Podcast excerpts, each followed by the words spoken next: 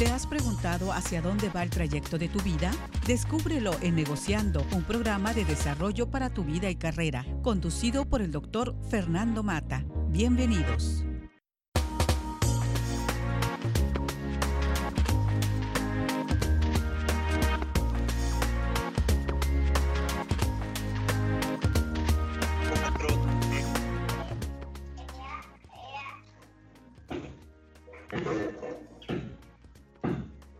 Buenas tardes, tengan todos ustedes. Bienvenidos a este su programa Negociando. Elisa, buenas tardes. Muy buenas tardes, Fernando. Un gusto estar nuevamente con ustedes en este nuevo programa. Muy bien, pues Elisa, un tema importantísimo, interesantísimo, eh, cómo vivir en plenitud, la buena vida viviendo en plenitud, Elisa. Eh, un tema complejo desde el punto de vista que lo planteamos eh, sin embargo, yo creo que es algo muy interesante analizarlo desde ese punto de vista, Elisa. Definitivamente, cuando es el estar llenos, satisfechos, plenos, es nuestro mejor momento en la vida y tratar de, al menos eso es parte de lo que es plenitud. Y entonces, para aquellos que buscamos en esa parte, es cómo hacer un buen vivir para lograr la plenitud. Para aquellos que ya estamos, pues qué mejor el poder eh, hacer toda la historia de ese buen vivir.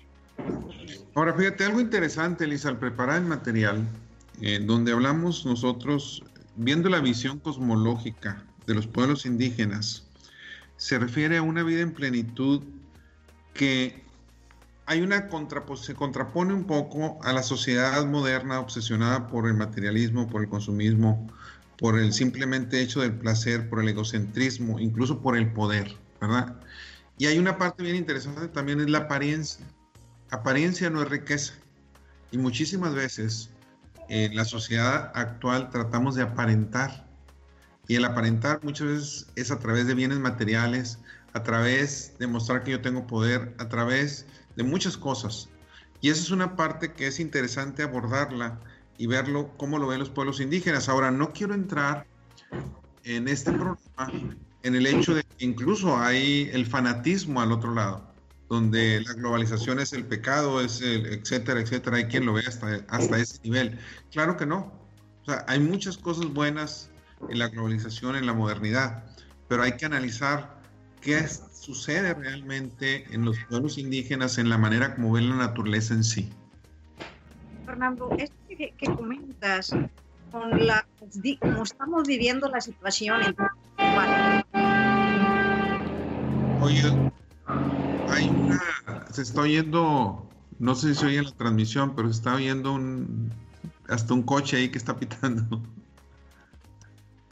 Bien, este, creo que era en la otra línea del proceso. Platicando o complementando lo que tú expresas, Fernando, definitivamente en la actualidad como se está viviendo la situación, nos, nos pone a reflexionar en este tema que llamas el buen vivir en plenitud. Creo que los que hemos estado encerrados en casa o que hemos tenido la oportunidad de estar encerrados en casa, estamos reflexionando en todo lo que acabas de mencionar, en esa parte del materialismo, del consumismo, del placer, del egocentrismo, de todas esas cuestiones, y tratando de ver cuál es el equilibrio que debemos de tener en la vida. Y eso está conectado con lo que tú eh, expresas, los pueblos indígenas, que consideraban ellos como la parte de ese equilibrio. Y como tú sabes, ahí está la justicia, la equidad, la parte de la espiritualidad, el bienestar físico, el amor y respeto a todos los seres de la naturaleza y a uno mismo. A mí lo que me llamó mucho la atención, Elisa, es cuando, viendo desde el punto de vista de los indígenas, donde dicen, vemos la naturaleza como un recurso más, nada más, pero que vive en armonía con nosotros. Mientras que desgraciadamente muchas veces se ve como un recurso a ser explotado para el beneficio propio, ni siquiera del bien común. Y es una cuestión que es importante analizarla cuando lo vemos desde ese punto de vista. Para, para realmente el indígena su destino es cuidar a la naturaleza. ¿Sí? Y en este cuidar significa que se ve parte de ella que se ve en armonía, en equilibrio. Y tú acabas de mencionar la palabra equilibrio. Yo creo que eso es lo más importante, en lograr una armonía, en lograr una sincronización, en lograr un equilibrio en todo esto. Bueno, Fernando, si, eso que expresas también de hombre y naturaleza que son necesarios el uno a otro y que debemos de convivir en forma conjunta. O sea, hay todo un conjunto de teorías, formas, desde el enfoque, tú sabes que yo manejo el concepto del desarrollo sustentable y quiero ponerlo aquí como referencia, donde creo que estamos en el momento de volver a hacer una reflexión y analizar qué significa el desarrollo sustentable. Y en pocas palabras hay una definición que fue dado eh, eh, allá en 1984-87 en Brundtland que dice el desarrollo sustentable es el desarrollo que cubre las necesidades a tiempo presente sin comprometer la disponibilidad de recursos para que las futuras generaciones puedan hacer uso de ellos.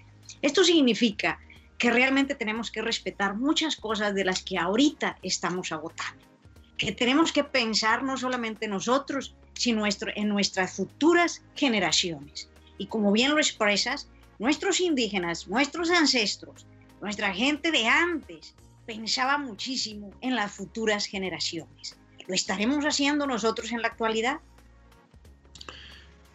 Mira, Elisa, los pueblos y nacionalidades indígenas, en lo que tú mencionas, realmente practican lo que se conoce como un humanismo integral.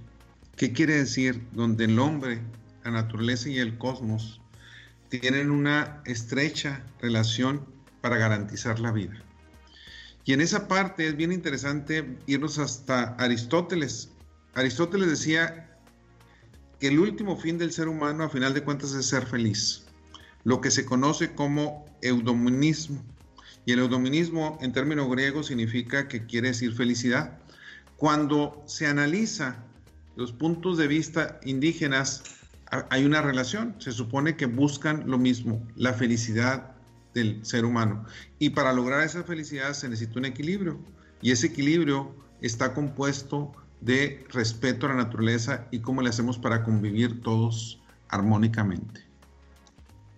Bueno, pues creo que las señales están muy claras, nos lo dicen nuestros ancestros, nos lo dicen nuestros filósofos y lo dice eh, la actualidad. La diferencia es cómo brincar a la ejecución de lo que tenemos que hacer, cómo vivir en, esa, eh, en ese proceso de, de combinación de unos a otros, donde tanto la naturaleza, el universo, la tierra, el ser humano, eh, sean eh, en forma conjunta o se correlacionen todos de una manera conjunta, cómo convivir. Y todo esto tiene que ver mucho desde mi perspectiva con los valores que nosotros, con los que hemos crecido. Valores del respeto. Y la palabra respeto no es solamente respeto al ser humano, respeto a los animales, respeto a la naturaleza, respeto a cada una de las cosas que están al lado de nosotros. Eso será algo que tendremos que, considerar, Fernando, para poder ver esto como un todo, como un conjunto de cosas que nos permitan hacer un buen vivir en plenitud. Quisiera aquí adelantarme un poquito y ahorita regresamos al tema, Elisa. Para vivir en plenitud se supone que también debemos ver el morir en plenitud y es una relación entre la vida y la muerte. Y hay un cuento sufi que a mí me apasiona relacionado con esto, donde hay una frase fuerte de Epicuro, donde dice, la muerte, el más temido de los males, no debe preocuparnos. Cuando nosotros existimos, ella no existe.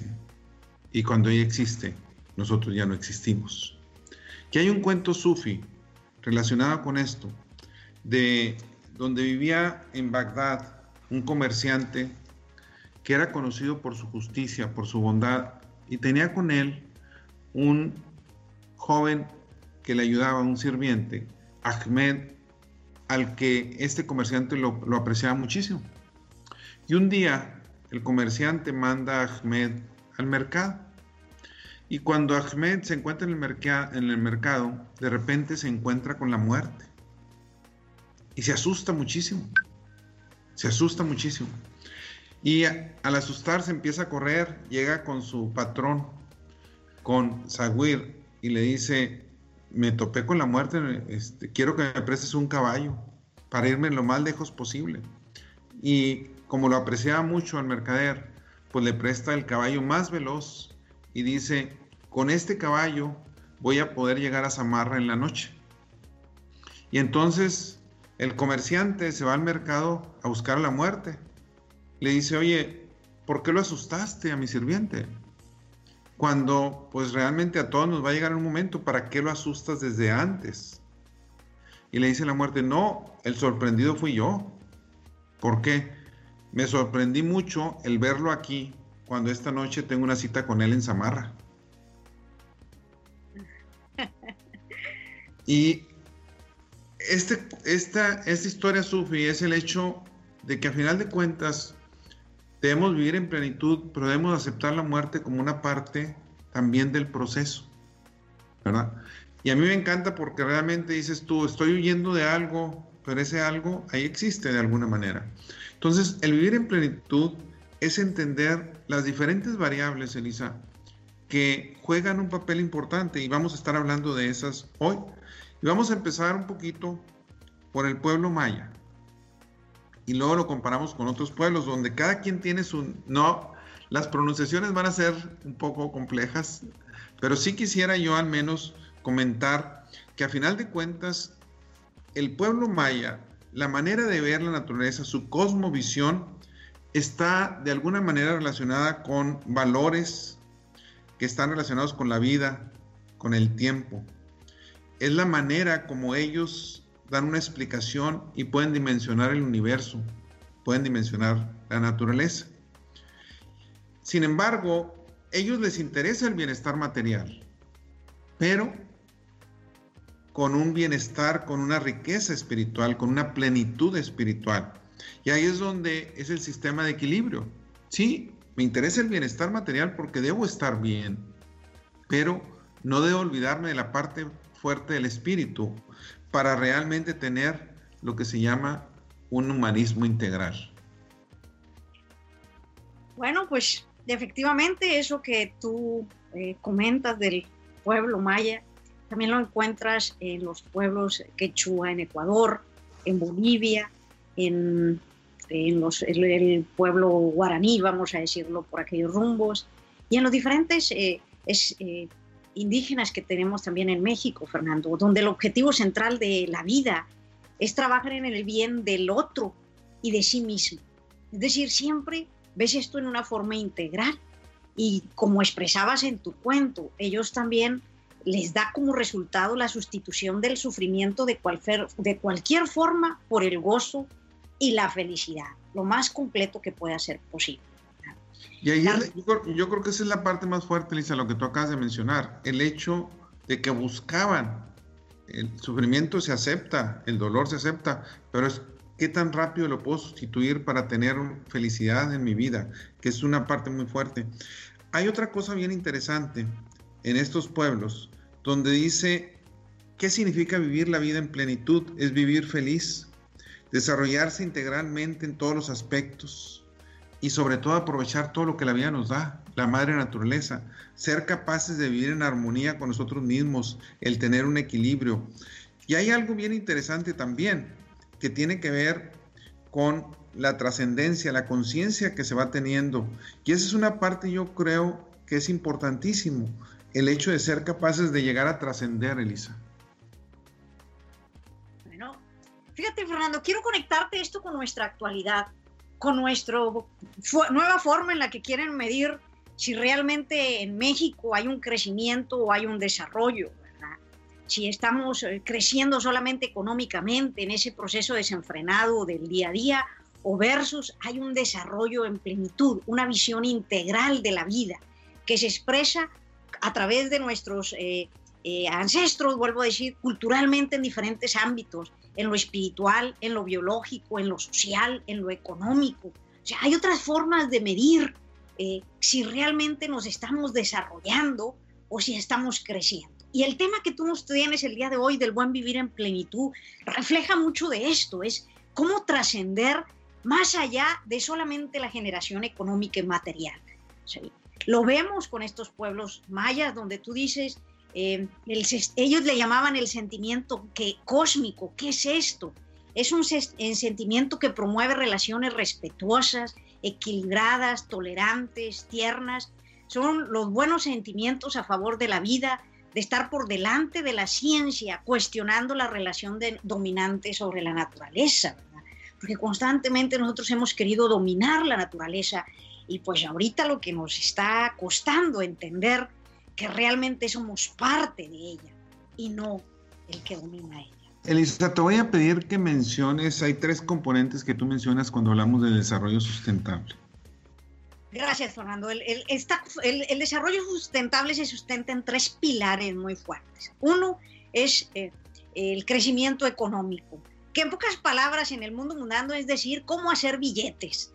Eh, y el problema es que nos hemos estancado en ese pilar económico, nada más de crecimiento económico. Pero hay otros dos que si no estuvieran dentro de esto, la sustentabilidad no existiría. Eh, que son, por otro lado, la calidad ambiental, es decir, cómo estamos conectados con todas las situaciones de la naturaleza y, del, y cómo hemos generado el proceso ambiental, respetamos, cuidamos, eh, mejoramos, reducimos al máximo todo el impacto que hemos generado. Y hay un tercero que es la equidad social.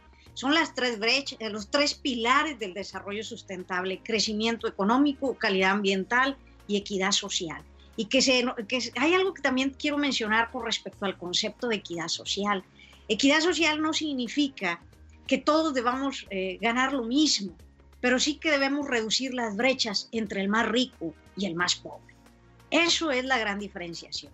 ¿Cómo reducir esa, esa brecha tan grande que existe ahorita entre el más rico y el más pobre? Yo te pedí ahorita que mencionaras esto, porque el desarrollo sustentable, cuando vemos a los pueblos indígenas, ellos lo tenían, Elisa. Ellos lo mencionaban en el respeto, la dignidad, los valores.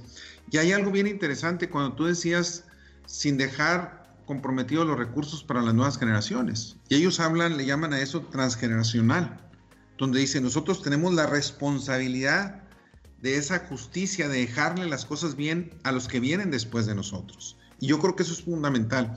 Y hay otra cosa muy interesante. En la modernidad, en la globalización, hablamos de las empresas, hablamos de nosotros mismos que tenemos una misión, una visión, etcétera. Y sin embargo, ellos ya lo mencionaban ellos mencionaban a final de cuentas que los seres humanos, a final de cuentas, tenemos una estrella.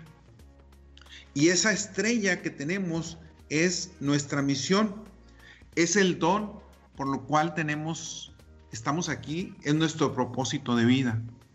Algo que se habla muchísimo en la actualidad y que, lo hemos que yo lo mencioné en este programa, Elisa, que lo hemos platicado, lo mencionaban ya los pueblos indígenas, que teníamos un propósito de vida, teníamos una misión, por el que estar aquí, por buscar el bien común, por el impactar a los demás positivamente a final de cuentas. Fíjate, Fernando, vuelvo a correlacionarlo con ese tema que me apasiona del desarrollo sustentable y en el mundo, en el mundo empresarial, lo quisiera conectar de esa manera. Eh, dentro de las definiciones que damos del desarrollo sustentable, la primera frase que te di ahorita y, y posteriormente los tres pilares del desarrollo sustentable, hay otras cosas que también se incluyen, que es en el desarrollo sustentable se integra el presente con el futuro, ¿sí? Y eso es bien importante, porque si tú lo analizas, el futuro es esa visión de lo que uno sueña ser. ¿eh? Es ese camino que tiene que ver uno allá a lo lejos, el sueño anhelado a través del tiempo de lo que uno quiere lograr. Y se llama visión. Pero para poder lograr esa visión, te regresas al presente, o sea, de mi futuro me vengo al presente, que es lo que tú acabas de decir, la misión, es el cómo se hacen las cosas. Tú lo has puesto en el mundo del individuo, ¿sí? Donde un ser, cada persona viene con una misión. Nosotros tenemos que encontrar ese sueño en nuestra vida y nadie quitárnoslo. Y con esos dones que Dios nos ha brindado, ver ese propósito de vida e ir creciendo a ese, ese sueño anhelado positivo que cada uno desea para trascender, que ese legado que, nos que vamos a dejar a nuestra humanidad es, es lo que marca la vida del hombre, por sus actos buenos, por los actos malos, por la convivencia social, su relación con la naturaleza, su relación con la vida. Ese trayecto que tú mencionas que seguimos, que está conectado con esa misión de cada uno de nosotros.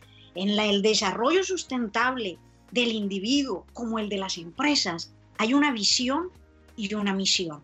Y el recorrido entre la misión y la visión es esa trascendencia del legado que andamos buscando. Al menos esa es la interpretación que te puedo dar de la conjunción de lo que yo veo de las culturas mayas, por ejemplo, a lo que actualmente hablamos en tiempo presente. ¿Qué nos enseñan en la escuela cuando estamos en primaria? El ser humano nace, crece, se reproduce y muere. Y ese es el ciclo, ciclo biológico y que nos platican. Cuando analiza uno la filosofía que hay atrás de las culturas indígenas y también de algunas otras filosofías eh, donde se habla ahora de la trascendencia. O sea, no termina con la muerte. Se habla que el ser humano lo más importante es el trascender. Y ese trascender se lleva a través de una convivencia social, a través de que el ser humano es un ser gregario, un ser gregario que interactúa, pero interactúa con otros seres humanos es cuando hablamos, pero en este caso también es la interacción con la naturaleza, para dejar una naturaleza que esté sana, que esté feliz la naturaleza en sí, porque hay sentimientos atrás también de los seres, de otros seres vivientes. Y es una de las cosas, Elisa, donde muchas veces nos topamos con que podemos desdeñar ciertas áreas, podemos pensar que no son importantes. Y ahorita, como tú lo mencionabas, cuántos videos, cuántos memes, etcétera, los videos donde nos muestran animales saliendo por las calles, gozosos de que el ser humano está enclaustrado. Y sin embargo ellos están disfrutando de la naturaleza. Sí, y eso es realmente algo que está sucediendo. Así es, Fernando, porque nos olvidamos de esa conectividad. Eh, hemos, eh, entre comillas, eh, creo que estamos a tiempo de evitar el fracaso del buen vivir en plenitud cuando, cuando no tenemos esa, esa conexión. hablando de nuevo eh, con lo que tú me estás platicando y tratando de conectarlo, hay, hay, algo que manejaban como valores los mayas, ¿sí? que era el carácter sagrado de la naturaleza, la gratitud, el ayudarse mutuamente, el valor del trabajo en la vida, el diálogo, el respeto mutuo. Si te fijas, Fernando, todo esto en el mundo empresarial en el que estamos conectados nosotros es el equivalente también a los valores que tienen en nuestras empresas. En pocas palabras, nos falta mucho regresar a leer la historia y conectarnos, conectarnos el por qué estamos haciendo negocio, el por qué estamos tratando de generar riqueza, el cómo se conectan esos grandes pilares y el cómo hay tanta experiencia de nuestros antepasados, del que lo hayes, del que sea, no quiero decir los mayos, de a donde te vayas, cómo te conectaban ese carácter sagrado de la naturaleza, la gratitud, el ayudarse unos a otros, el valor del trabajo en la vida. O sea, ¿cuál es el valor que tiene el que nosotros querramos ahorita como locos salir a trabajar? ¿Cuál es el sentido que le queremos dar a nuestra vida? Está conectado con lo que ellos nos dan. Hay un término que a mí me encantó, que es Huachalá. Y significa como hermano y mi otro yo. Lo que te pasa a ti, Elisa, me afecta a mí. Es decir, que en este mundo nada es individual, sino somos parte de un todo, de unos otros. Y eso se aplica también a lo que tú mencionas con la naturaleza. Y aquí entran muchas cosas, la sabiduría de la gente, de nuestros ancestros, la sabiduría de los abuelos, de las abuelas, que son portadores de esa sabiduría en los pueblos indígenas y que pasa de generación en generación. Y son valores mucho, muy importantes. Ahora, si analizamos los pueblos indígenas, de ahí venimos también nosotros. Y cómo vemos lo que mis abuelos me contaban, no se olvida. Pero desgraciadamente, muchas veces me detengo en transmitir eso a las siguientes generaciones y se va perdiendo. Y los pueblos indígenas muchas veces han hecho un blindaje en eso, porque esa transmisión del conocimiento, de la sabiduría, del respeto, de la dignidad, como tú mencionabas ahorita, el agradecer, todos son valores mucho, muy importantes que se deben pasar de generación a generación. Un minuto, Elisa, para irnos antes de una pausa pues no olvidar que la salud va más allá del bienestar físico, Fernando. No se basta con estar bien en lo individual, tú nos acabas de expresar, es eh, lo, que te afecta, lo que te afecta a ti me afecta a mí y así sucesivamente. Es decir, esto tiene que tener una armonía conjunta para poder lograr ese bienestar completo del buen vivir en plenitud. Gracias por continuar aquí negociando. Elisa, quisiera antes de empezar eh, con el programa eh, de Buen Vivir, viendo en plenitud.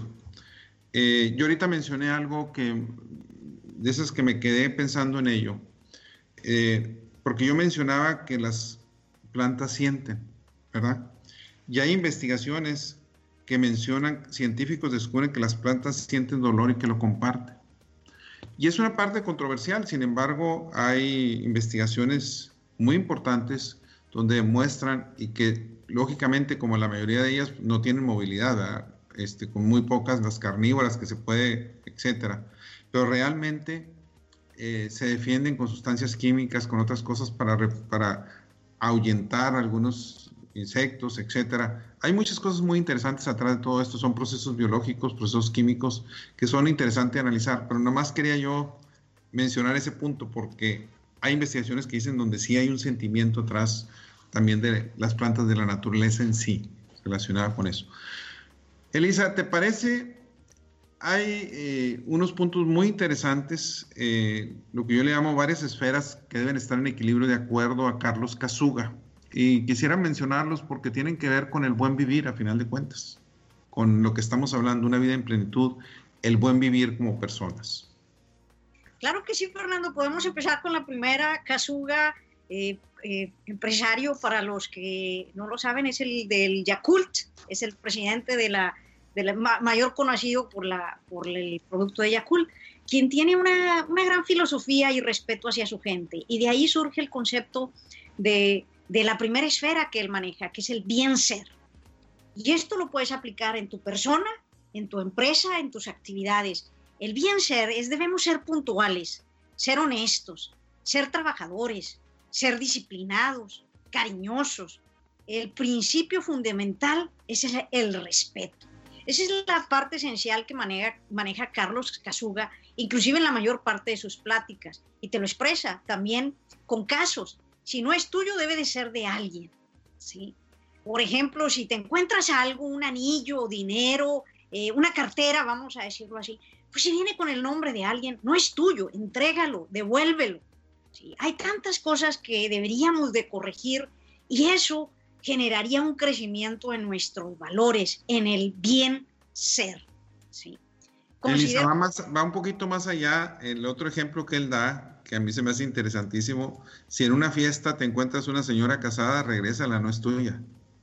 Y lo menciono porque muchas veces vemos como que nada más las cuestiones físicas, pero también los seres humanos. Y es una cosa bien interesante la manera como lo plantea. Entonces, tú mencionabas el bien ser, el otro es el bien hacer. Si vas a hacer algo, hazlo bien. O sea, no seas mediocre a final de cuentas. Haz las cosas de la mejor manera y sea lo que sea. Si te vas a levantar temprano, levántate bien. O sea, cuando te toca, vas a, eh, todo, o sea, todo hacerlo bien. Vas a hacer un trabajo, hazlo lo mejor que puedes. Hacer las cosas bien. Ese es el bien, lo que le llama el bien hacer.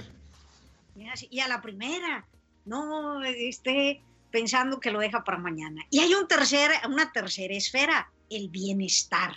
Bienestar. Las personas que dan más de lo que reciben a su familia, a sus hijos, a todos sus trabajadores, a, sus a su sociedad, van a llegar a ese tercer paso que le llamamos el bienestar. Eh, este paso es sinónimo de felicidad, Fernando. Eh, porque dijiste lo mejor de, le diste lo mejor de ti a toda tu gente. Eso es algo bien importante, es cómo se entrega uno a los demás, ¿sí? Cómo uno, de alguna manera, en, el día a día, eh, tratas tu día con los demás. Entonces, vamos, tenemos que seguir el bien ser, el bien hacer y este tercero que acabo de mencionar, el bien estar. Nos van a llevar a algo más, Fernando. ¿Qué cuál sería? El bien tener. O sea, a final de cuentas, si realmente seguimos el bien ser, el bien hacer y el bien estar, el bien tener va a venir por sí solo. En otras palabras, haz las cosas bien, haz las cosas que te apasionan, respeta, reparte, contribuye, da, vas a tener a final de cuentas. La vida te retribuye muchas cosas buenas. Esas son las cuatro esferas que Kazuga nos menciona, Elisa. Pero hay otras dos que quisiéramos agregar. Y una es el bien pensar. Y el bien pensar lo menciono por la importancia, y tú lo has mencionado ahorita, de lo que estamos viviendo. Los pensamientos positivos, el alejar los pensamientos negativos ahorita es mucho más importante todavía. ¿Por qué?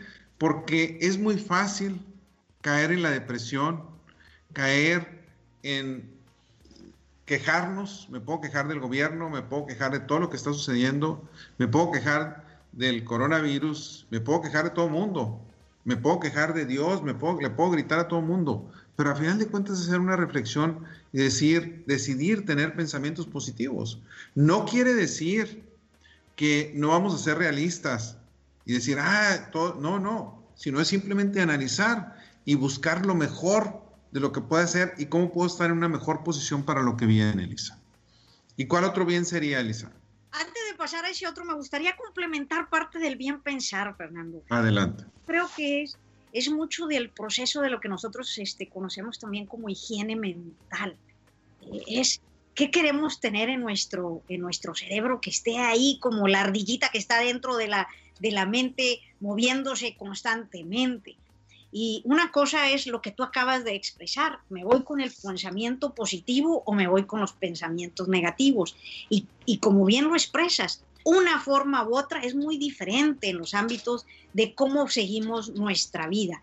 Hay que ver las cosas desde el enfoque positivo con sus puntos que acabas de mencionar, pero a mí sí se me hace muy importante el considerar en esta parte del bien pensar nuestra higiene mental que todo nos vaya bien, el que en, forma tenemos tanta acceso ahorita a la comunicación, Fernando, que nos han inundado de tanto de lo que nosotros conocemos como el fake news, que nos dicen cosas que realmente no lo son, pero que hay poderes que nos están moviendo por otros lados, poderes políticos, poderes económicos, poderes sociales, etcétera, que, que tratan de desviar el cómo poder crear nosotros esa vida plena con, en un buen vivir y que nos distorsionan a través de esos pensamientos negativos. Entonces yo creo que ese punto que tú has agregado del bien pensar a lo, que expresa eh, Kasuga es esencial en la transformación de, esa, de ese buen vivir en plenitud de cada uno de nosotros, Fernando. Y te dejo a ti que platiques el bien convivir también, porque tú eres de los que he encontrado que sabes convivir con muchísimos seres humanos, eres de las personas que veo que tienes cantidad de amigos en redes sociales, personales, eh, me sorprende tu, tu abanico de, de esa, ese bien convivir. ¿Quién mejor que tú que dar la definición del, del bien convivir? Mira, el bien convivir para mí está relacionado con seres humanos y con la naturaleza de una manera armónica. Y aquí quiero mencionar una persona que Félix Samuel Rodríguez de la Fuente fue un naturalista y divulgador ambientalista español, defensor de la naturaleza y realizador de muchos documentales de radio y televisión que lo pueden encontrar en internet y se los recomiendo. ¿Por qué es importante? ¿Por qué lo menciono yo en este momento? Porque él se empeñaba en educarnos, en educarnos en la necesidad de tener una convivencia armónica con la naturaleza. Y desgraciadamente, si hubiéramos sido, si hubiéramos escuchado mejor, tendríamos menos problemas ahorita. Pero siempre hay tiempo de escuchar, siempre hay tiempo de empezar. Y esto es un momento para reflexionar. Esa convivencia con naturaleza es una cuestión mucho, muy importante. De hecho, lo hacemos, Elisa, de una manera sencilla. ¿Por qué? Porque tratamos de tener una planta, de tener plantas, de tener mascotas, de tener árboles realmente en nuestro jardín. O sea, es algo que el ser humano necesita, necesita estar en contacto con la naturaleza. Pero desgraciadamente, muchas veces nos olvidamos y afectamos la naturaleza causamos desechos, causamos enfermedades de los animales, etcétera, causamos miles de problemas el ser humano. Y como seres humanos, muchos nos olvidamos de esa parte. Él decía, Félix Rodríguez de la Fuente, que realmente el hombre ideal y feliz era el hombre paleolítico, aquel recolector y cazador, finalmente porque interactuaba con el medio ambiente de una manera sana, con los animales. Y entonces él mencionaba que era realmente el hombre más feliz y nos hemos separado de eso. Ahora, no quiero irme a los extremos, como tú mencionabas, todos los extremos son malos. O sea, hay muchas cuestiones de la modernidad que son fabulosas, pero no debemos olvidarnos, no debemos aplastar a la naturaleza. Pueden convivir las dos y debemos ser capaces de hacerlo. Claro que podemos ser capaces de hacerlo, es cuestión de un cambio de actitud y qué mejor momento, vuelvo a insistir, ante lo que estamos viviendo de oportunidad de transformación y cambio. Sé que muchos están en nuestro proceso de sobrevivencia, de ese día a día, de poder alimentarse, de poder comer, y que a veces no tenemos tiempo ni de pensar de otras cosas. Hay otros grupos de personas que pueden darse el lujo de decir como ahora quédate en casa, de continuar en ese modelo y han encontrado algunos de ellos ese, ese, esa pérdida que a veces hemos tenido del contacto con el, con el medio ambiente. Y eso, Fernando, no necesitas tener áreas grandes o extensas. Aún viviendo en lugares pequeños, yo he ido a cantidad de casas donde te encuentras que la señora tiene aquellos jardines hermosos en macetas, aún viviendo en un, en un lugar cerrado, donde pueden transformar esas, esos cambios. Con los seres como los animales, o sea, cómo tratas a un perro, a un gato, e, eso es parte del proceso de esa armonía que debe de existir. Son seres vivos que nos dan paz, que nos dan alegría, que nos dan parte del disfrute del día a día.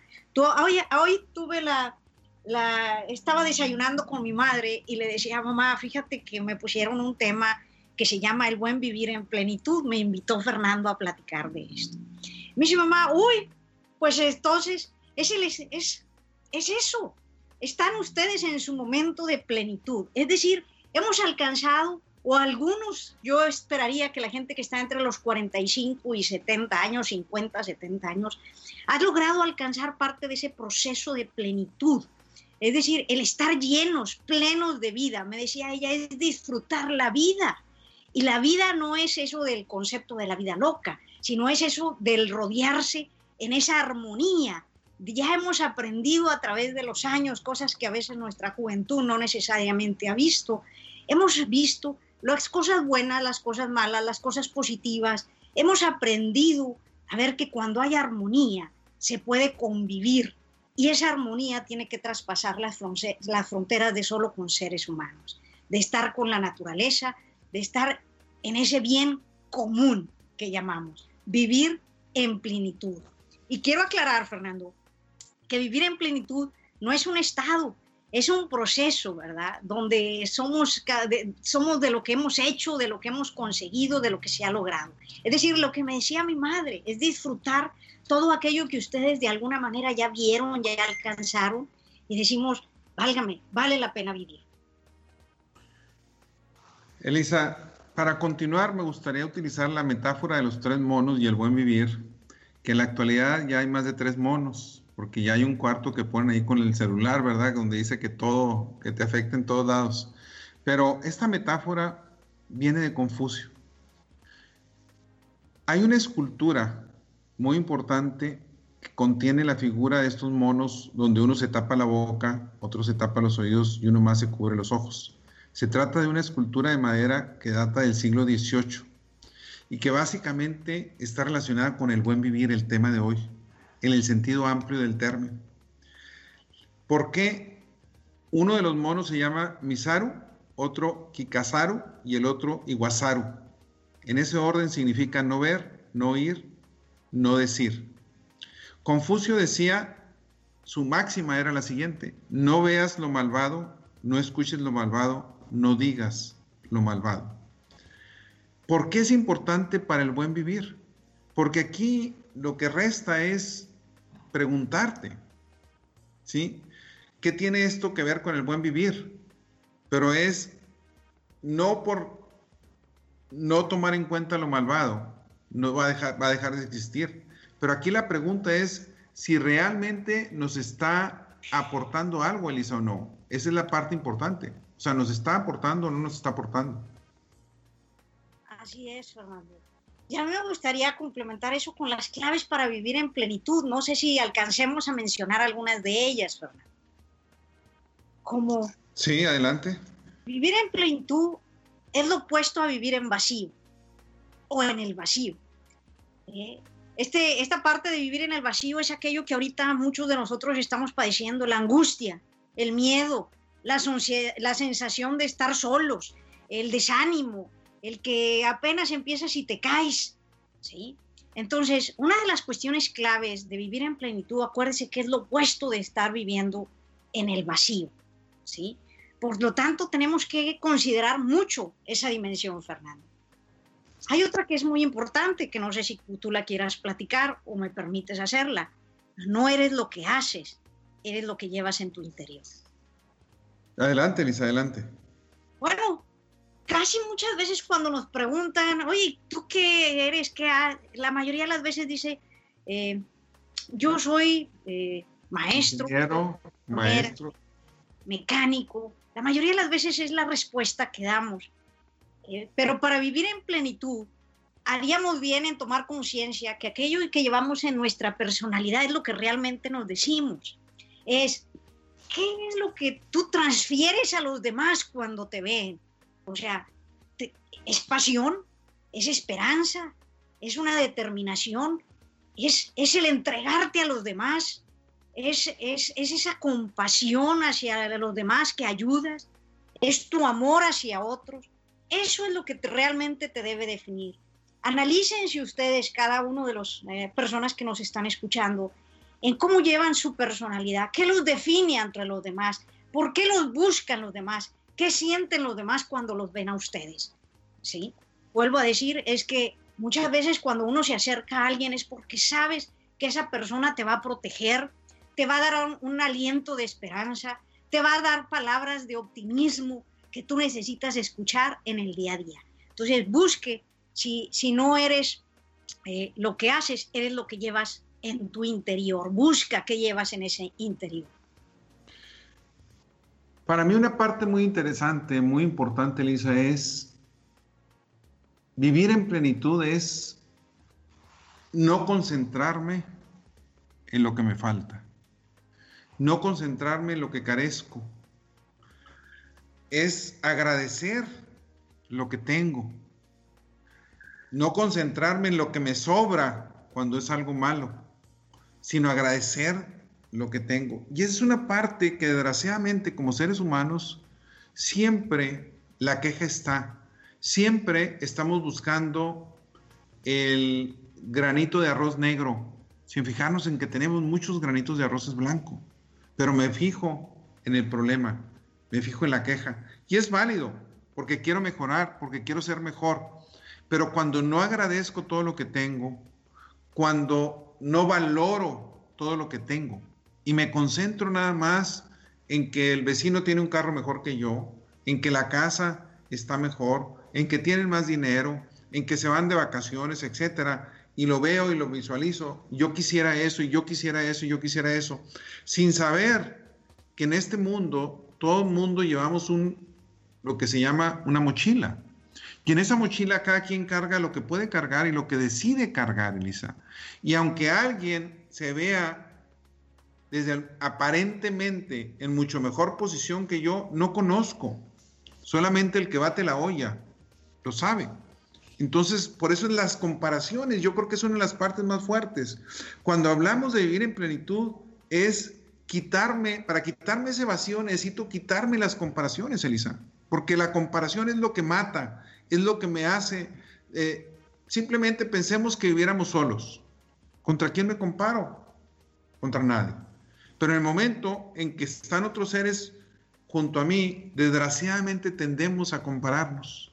Y ahí es donde, regresando a la visión indígena, donde veía, tú eres igual que yo, somos el uno para el otro, lo que tú haces me afecta a mí, lo que yo hago te afecta a ti. Por lo tanto, aquí es buscar el bien común, cómo mejoramos todos, cómo estamos mejor todos a final de cuentas, Elisa. Efectivamente, Fernando, ese equilibrio eh, que debemos de tener todos para que exista una armonía. Dicen que si todos tuviéramos ese equilibrio armónico, nuestro mundo sería feliz. Nuestro mundo estaría toda eh, oscilando en un concepto de, mejora continua, lo llamaríamos así, de ser eh, prósperos cada uno de nosotros. Yo quisiera conectarlo también con el, vivir en plenitud, que lo hemos platicado, no es un estado, sino más bien un proceso. Y, esto sobre todo es cuestión de actitud, tenemos que tener muy claro nuestras actitudes, nuestras formas de responder ante ese deseo de vivir plenamente. Eh, tenemos que llevar lo que platicábamos de ese, eh, esa parte interior de lo que nosotros podemos dar a los demás, que yo sigo considerando que son parte de los dones que Dios nos brinda, y con ello sacar lo mejor de nosotros en tiempo presente, en lo que es el aquí y el ahora, llevar esa pasión de esa actitud de querer ser mejores ayudando a los demás, ¿sí? De conectarnos con esa realidad de querer disfrutar de ella. Y ahorita ante esta situación que vivimos donde estamos encerrados muchos de nosotros en casa y que los que salen a la calle salen con angustia, es ver esa actitud, cuidándose, eh, guardando esas, esas distancias, haciendo lo que en cierta medida nos piden para apoyarnos al respeto de los demás, ayudar a los demás a través de un cambio de actitud, donde la actitud es parte de ese vivir en plenitud. Elisa, Daniel Kahneman, un psicólogo de la Universidad de Princeton, al hacer un estudio encuentra algo bien interesante. Dice, las personas no sabemos definir con exactitud qué es felicidad. Por lo tanto, si no sé qué es felicidad, es muy difícil, ¿sí? es prácticamente imposible llegar a la plenitud. ¿Por qué? Porque ni siquiera conozco qué es lo que busco, qué es lo que está. Sin embargo, en ese estudio, cuando él de alguna manera hace una encuesta a diferentes, se da cuenta que, los seres humanos estamos conscientes que el dinero no nos da la felicidad, pero sin embargo, un gran porcentaje luchamos por el dinero, olvidándonos de lo demás, aun y cuando hay una conciencia, pero esa conciencia no se da hasta que sucede algo que nos hace como que como nos hace golpearnos contra la vida y en ese choque contra la vida es cuando entonces valoramos otras cosas, desgraciadamente, Lisa. Fíjate, Fernando, qué, qué, buen punto estás tocando. Eh, en esa carrera que a veces hemos eh, llevado a cabo muchísimos, en esa búsqueda de creer que la felicidad es el dinero y que con la teoría que nos acabas de expresar o las observaciones del científico que muestran que no lo da todo, aunque muchos te dicen sí, pero ayuda. Sí, definitivamente ayuda en estos tiempos, ¿verdad? Pero yo creo que algo que será esencial en nuestra vida. Acuérdense que lo que estamos diciendo es el, la felicidad no es una cosa estancada, es un proceso, es un trayecto, es un camino. Pues ojalá nuestro camino esté lleno de cosas muy positivas que nos dejen esos recuerdos bellos en nuestra vejez para aquellos que podamos tener el disfrutar la vida en la vejez entre más cosas positivas hayamos logrado en el trayecto de la vida, Fernando, creo yo que nos sentiremos eh, plenos, llenos, disfrutando de que hicimos un recorrido lleno de vida con plenitud. Entonces, ¿quieres ser feliz? Efectivamente no es una cosa que te la, te la entrego, es tú la tienes que crear, tú la tienes que desarrollar y hacer en un trayecto. Para eso, haga su mejor esfuerzo con esos cambios de actitud, con esa forma de ser, de entregarse a los demás, de tal manera que se llene su mente, su higiene mental, todo su cerebro se llene de cosas positivas, para que en el trayecto de su vida usted se sienta pleno, feliz. Muy bien, Elisa, para terminar, en el último minuto me gustaría mencionar lo siguiente. ¿Por qué es importante el buen vivir viviendo en plenitud? Pocos estados psicológicos son tan enriquecedores como este. El vivir en plenitud nos empodera. ¿A qué nos empodera? A ser capaces de buscar mejores alternativas, a ser capaces de valorar nuestro amor propio, a ser capaces de amar mejor a los demás, a ser capaces de convivir mejor con la naturaleza. Entonces, es un estado psicológico mucho, muy importante porque nos empodera como seres humanos para realizar muchas cosas que van a tener trascendencia y que van a llevarnos hacia la felicidad a final de cuentas, Elisa. Bueno, pues con esto terminamos, Elisa. Muchas gracias por haber estado aquí. Gracias a ustedes por escucharnos. Los invitamos a continuar con nuestra programación. Tengan ustedes muy buenas tardes. Hasta luego. Hasta la próxima.